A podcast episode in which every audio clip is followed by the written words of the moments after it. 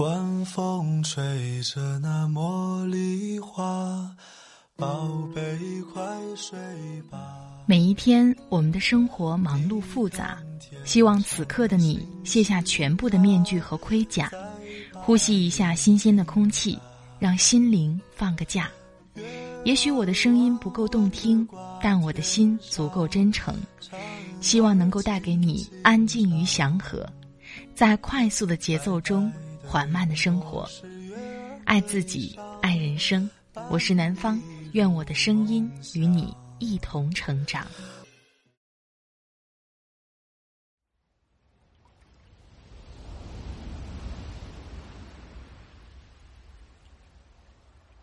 嗨，你好，这里是快节奏慢生活，我是南方。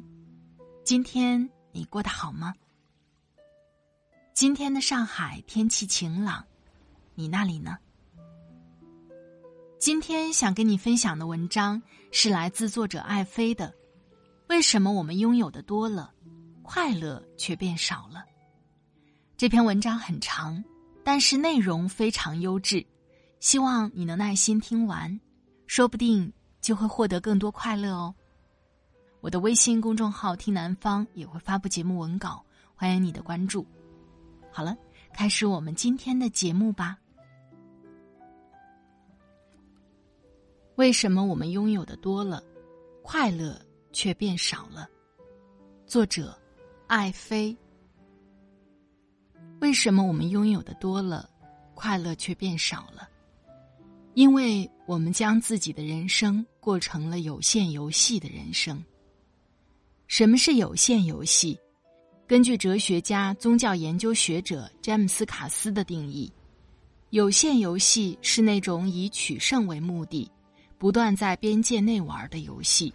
比如，社会就是一个有限游戏，社会发展的目的是为了获得头衔、攫取权力。战争也是一个有限游戏，战争的目的是为了掠夺更多资源、获得更多权利。那什么是有限游戏的人生呢？有限游戏的人生是指以取胜比周围人更好为目标的，一直都活在社会主流价值观边界之内的人生。这样一种人生，恰是我们中绝大多数人正在过的人生。在我们什么都不懂的时候，就被父母和老师放入了一个名为……好好学习，努力考第一的有限游戏里，每一次游戏都有排名，都有赢家。后来游戏日益严肃，从小升初、初升高到高考，每一次游戏都让我们和父母如临大敌。于是，在这样一轮轮日益严肃的有限游戏里。我们终于忘记了自己对这个广袤世界的好奇与探索之心，最后彻底迷失在了对游戏输赢的角逐之中。上大学后，我们忽然有时间读书、玩耍、谈恋爱了；然而在大三时，却再次发现，大学之外还有一个更加严肃的名叫“看谁能找到好工作”的有限游戏，正在等着我们。于是幡然醒悟，立刻投身于考研、考 GRE、为笔试、面试做准备的浪潮中。最后，我们总算是找到了一份看起来还算不错的工作。可是，还没等我们喘口气，就开始了又一轮的有限游戏。这个游戏的名字就叫“看谁升职早，看谁赚得多，看谁房子住得大，看谁老婆更漂亮”。看谁孩子更聪明，于是我们就再也没有从有限游戏中退出。在我们刚开始玩游戏的时候，时间还很充裕。那时我们拥有梦想，拥有对未来的期待，以及生命的无限可能性。然而，随着时光流逝，或是被主流价值观裹挟着，或是主动的。我们投入到一次又一次的有限游戏之中，将自己曾经拥有的无限可能性变成了唯一的路。选择变得越来越重要，也越来越艰难。我们常有一步不慎、满盘皆输的危机感。年轻时，我们能轻易便做出谈恋爱、换工作以及出国读书的决定。然而，随着年龄日增，做出每个决定的机会成本都在与日俱增。我们认定绝不能继续任性，而应该去过应该什么什么样的生活。于是，在离生命终点依然很远的时候，我们中的大部分人都已决定了自己的最终结局。在这个过程中，我们把人生过成了一模一样，我们也慢慢活成了同样一种人，那就是以取胜或以比周围人更好为目标的，永远处在社会主流价值观边界之内的人。于是。我们就在非常难赢但绝不能输的一个有限游戏里不断轮回，而这也是为什么我们拥有的东西越来越多，但得到的快乐却越来越少。我们早已将自己的人生限定在了一个狭小的方框里，在这个方框里，就算我们常常挣扎，时而突围，但终究无法一跃而出，获得自由。可是，这又是谁的选择呢？还不是我们自己。如果想从人生限定的方框中一跃而出，我们又该怎样过一生？答案是用无限游戏的方式过一生。有限游戏的人生与无限游戏的人生的最大区别是什么？有限游戏以取胜为目的，无限游戏以延续游戏为目的。有限与无限的本质是有无边界。有限游戏的参与者为了取胜，在有限的时间里，自愿给自己设定了很多个边界，主动放弃了自己的一部分自由；而无限游戏的参与者则将时间拉长到一生，他们不以输赢为目的，而是主动延续着各种无限游戏，以达成根本自由的状态。有限游戏的关键在于参与者对这些规则的认同，使得这些规则最终生效。规则是什么？就是主流价值观。游戏是严肃的，无限游戏是玩乐的。无限游戏的参与者在所有故事中都不是严肃的演员，而是愉悦的诗人。如果想用无限游戏的方式过一生。就得做到以下三点：消除时空边界，消除角色边界，以及修改规则。如果能以整个一生作为玩游戏的时间限制，而不是将其限制在一月、一年之中，或是限制在必须要在三十岁、三十五岁达成，又或是限制在我只是大专毕业，所以只能怎样怎样，我是一个女生。所以应该怎样怎样？我必须要证明我自己，我必须要赢的信念之中，你会发现人生能做的事以及能够成就的东西非常多。如果我们真能做到扩展边界、探索边界，人生就会变得非常不同。正如《有限的与无限的游戏》的作者詹姆斯·卡斯所说：“有限游戏是有剧本的。”而无限游戏是传奇性的，因为人出生本就是一种创新，具有传奇的性质。如果我们想要续写这种传奇，就应该活出自己，挖掘自己的宝藏，成为自己的天才。这时，我们的心态是开放的，不再执着于输赢，也不再局限于各种边界，而是期待被惊讶或者说惊奇所改变。最终实践一种宏大的人生观。如果能够拥有并实践宏大的人生观，那人生还有什么难解之题呢？这就是无限游戏的人生，唯有它才能让我们收获到终极的自由。我们该如何开始？首先，我们要明白，有限游戏的所有限制都是自我限制。是我们为了玩某种有限游戏，在某种程度上屏蔽了自己的自由。所以，开始的源头就是破除自我设限。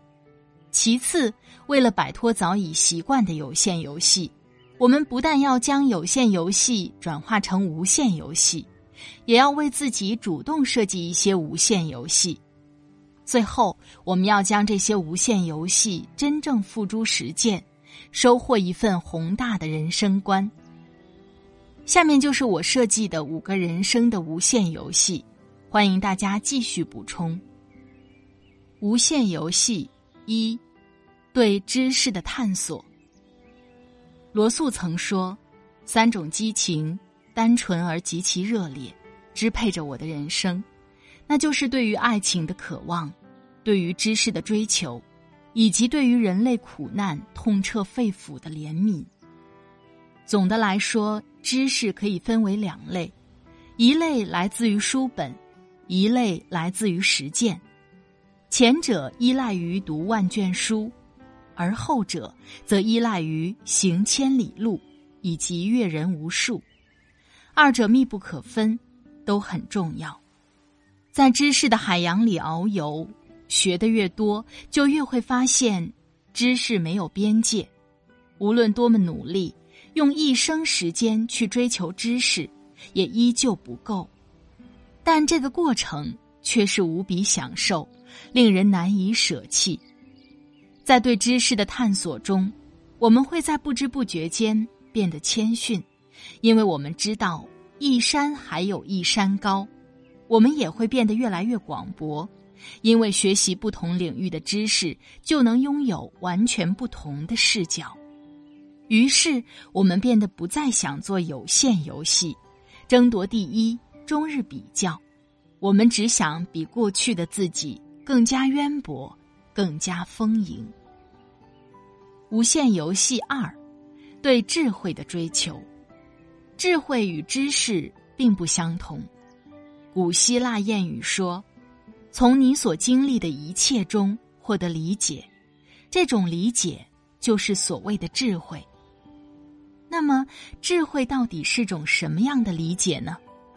它是将智力、知识、经验和判断等综合起来，并以某种方式形成融会贯通的理解。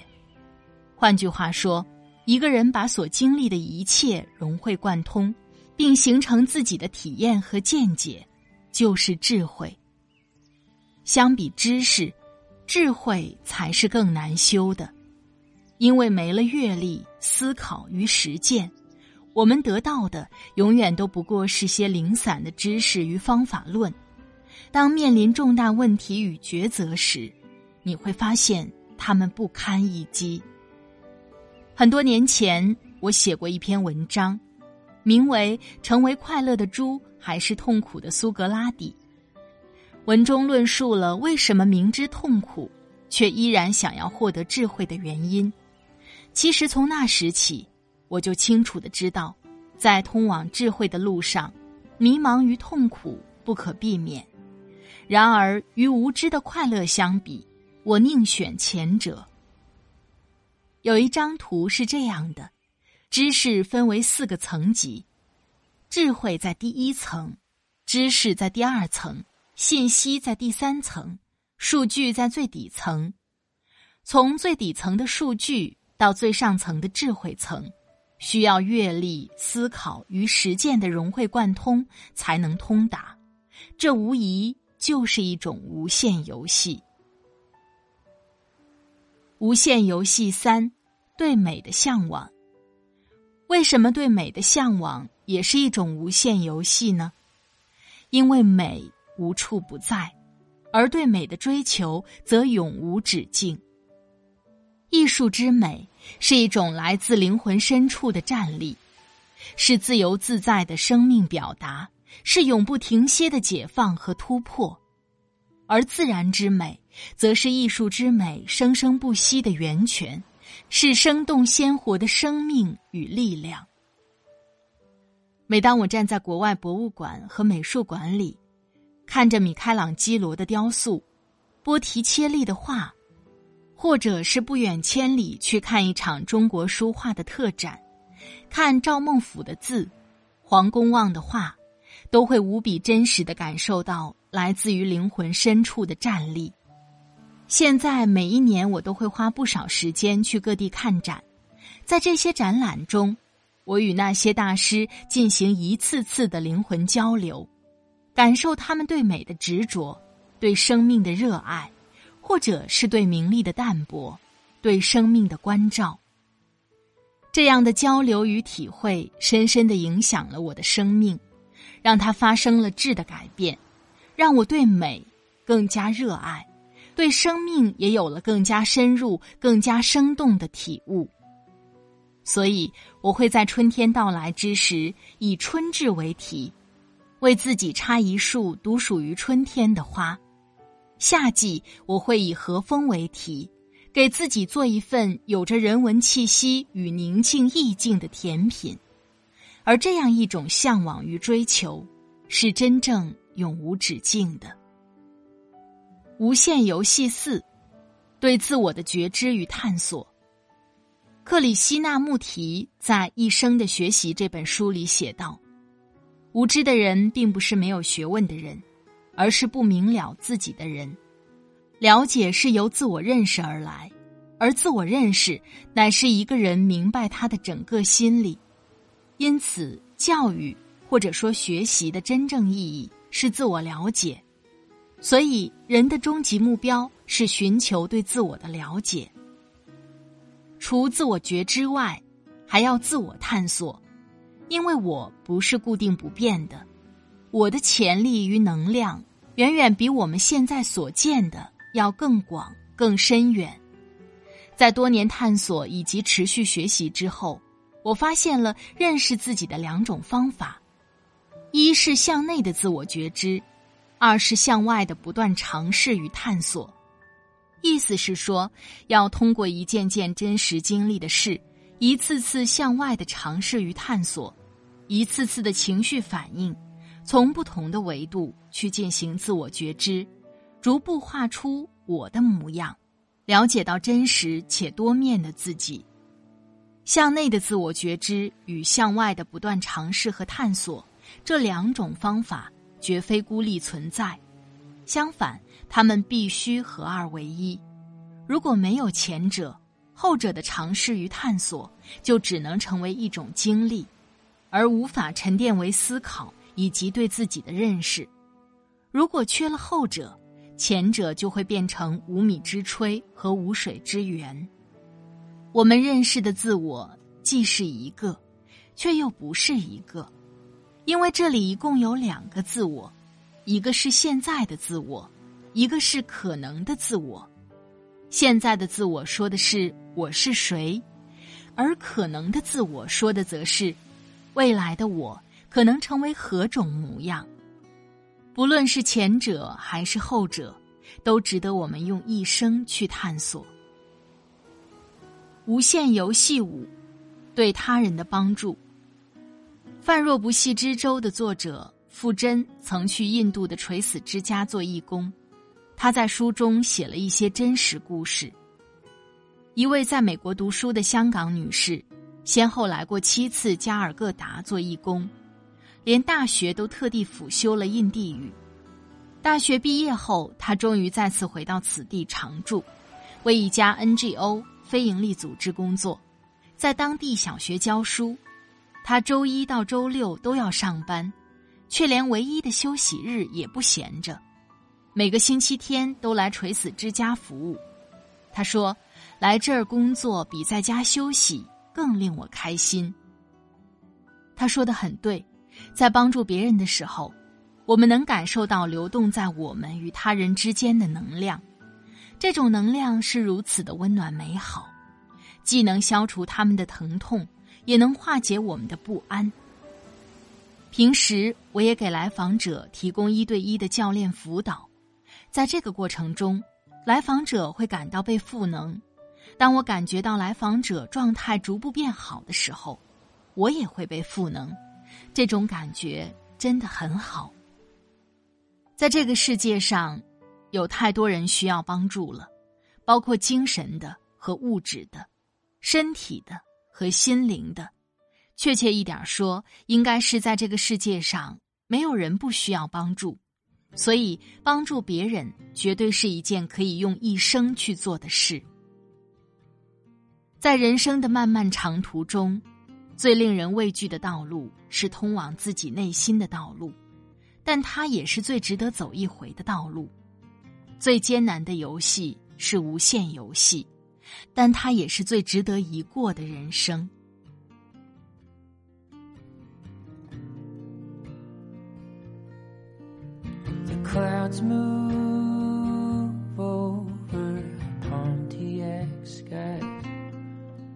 there's a line matches mine. I know this feeling from long ago. I wondered, was it gone? But now I know. So when she calls, don't send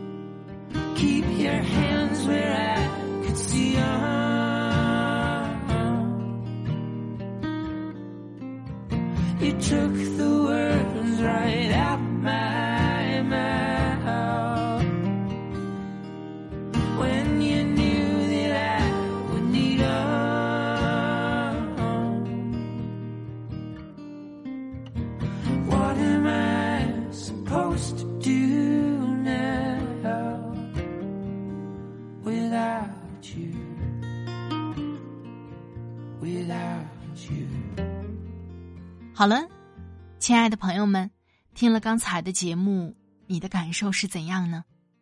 收获很多的路，都不是一帆风顺的，都是难走的路。可越是这难走的路，越会给你的人生带来很多的惊喜，也有可能是惊吓。我不知道你有没有过这种感觉：你的生活在一定时间段相对富足，就会在某段时间。失去目标感。如果我们可以多选择一些无限的游戏来做，那么我们的人生也会增加宽度和高度。希望你的每一个选择，不是因为路好走，而是因为那是值得你走一回的路。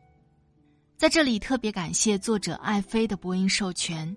作者艾菲，深度思考者，全球认证优势教练，个人成长教练。前五百强外企大中华区市场部负责人，他的微信公众号是“爱妃的理想”，夯实思维跃迁与自我认知两大基石，成为真实且闪闪发光的自己。如果你喜欢他的文字，可以关注他的微信公众号“爱妃的理想”。快节奏慢生活是在每周二、周五、周日的晚上更新。如果你喜欢我的节目，喜欢我的声音，欢迎你点击订阅我的专辑，第一时间收听温暖。好了，今天的节目就到这里，我们下期再会。祝你晚安，今夜好梦，拜拜。